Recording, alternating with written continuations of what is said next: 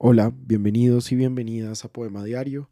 Hoy les voy a leer un poema de la filósofa, pero también poetisa alemana, nacionalizada estadounidense, Hannah Arendt.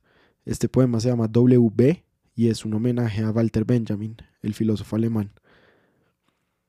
El ocaso vendrá de nuevo alguna vez, la noche descenderá desde las estrellas, descansaremos nuestros brazos extendidos en la cercanía, en la lejanía. Desde la oscuridad suenan suavemente pequeñas melodías arcaicas. Escuchando, dejemos de depender. Finalmente rompamos filas, voces distantes, tristezas cercanas. Esas son las voces y estos los muertos que hemos enviado como mensajeros por delante para guiarnos al sueño.